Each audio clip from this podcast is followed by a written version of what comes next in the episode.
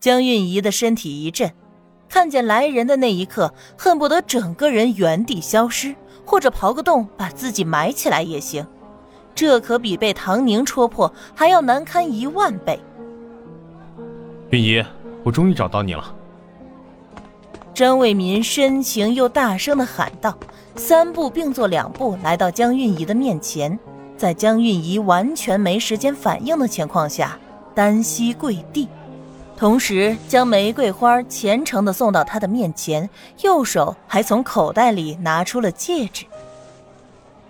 韵仪，一味的躲避解决不了任何事情，让我们勇敢面对自己的内心，好吗？这是要求婚呐，当众求婚，多么浪漫，多么劲爆啊！在场的人都伸长了脖子，生怕漏掉一丝一毫的细节。有人觉得这青年眼熟，好像被江韵仪带着出来过。可这一切都不重要了，重点是这个青年当众向江韵仪求婚，而江韵仪刚刚还和严百清亲亲热热的。这严百清也在场，他会有什么反应呢？这难道是什么两男争一女的戏码吗？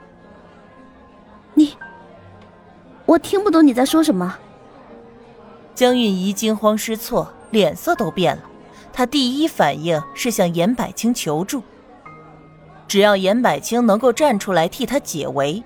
如果可以顺势承认两个人的男女关系，那么一切麻烦就都会消失。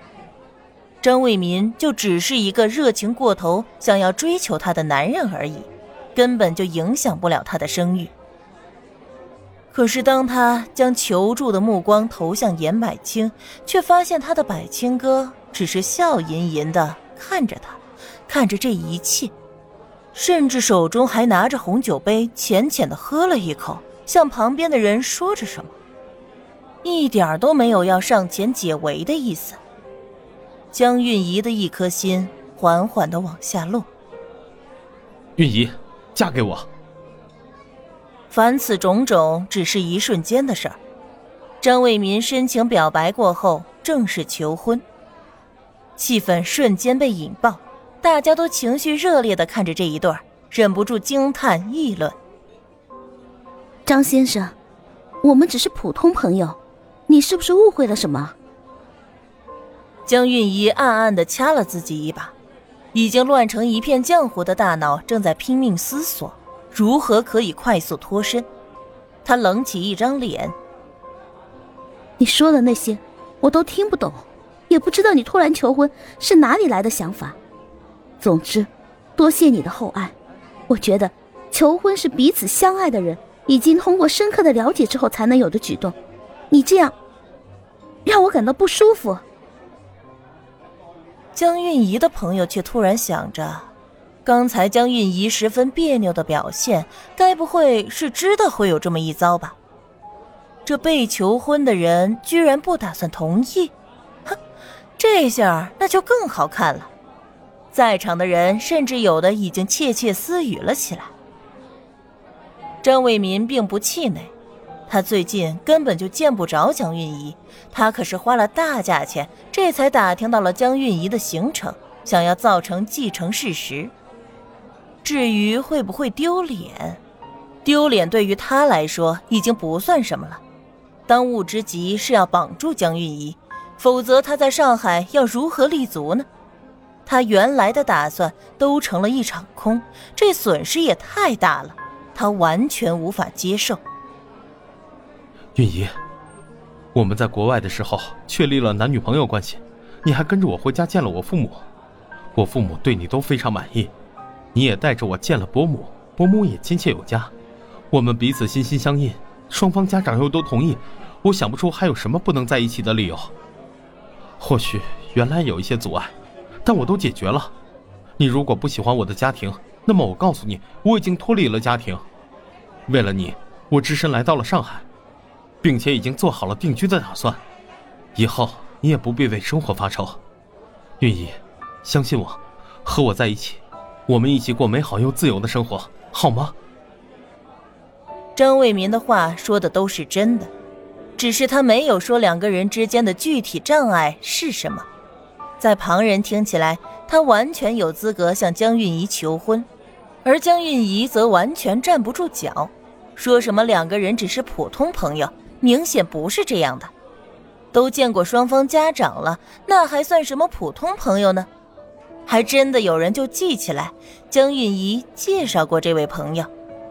江韵仪这会儿那是真的开始头疼了，她的脸色更加难看，只能一边告诉自己要镇定，一边否认道：“你在说什么？我完全不明白，你是不是喝多了，脑子糊涂了？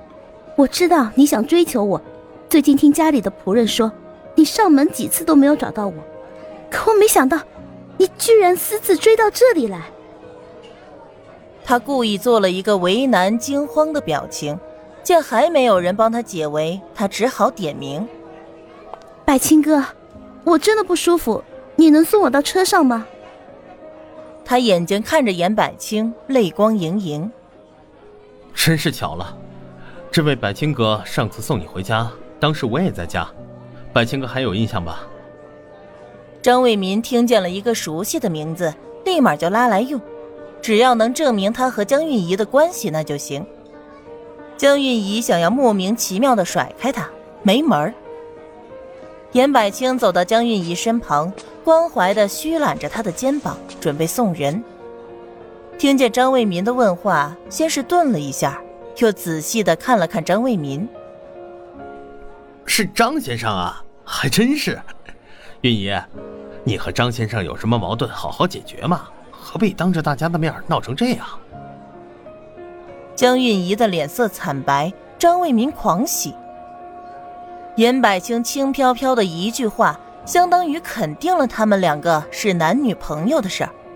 对比两人的发言，大家在心里各自得出了结论。原来如此啊，这江韵仪看上了严百清。于是想要把原先的男朋友给甩了，原来的男朋友并不甘心，这才有了今天的这么一出。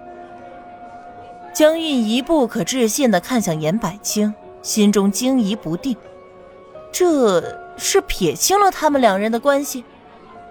谁知道严百清又向张卫民说道：“张先生也是的，韵仪毕竟是女孩子，闹闹脾气嘛。”有什么不开心的，你要多反思，努力去沟通解决。我相信你的诚意，毕竟你今天婚都求了，可显然你还没有达到允仪的要求嘛。允仪都是我们大家的好朋友，大家都很关心她。你们两个回去好好解决问题，希望大家能见证到你们的好事儿。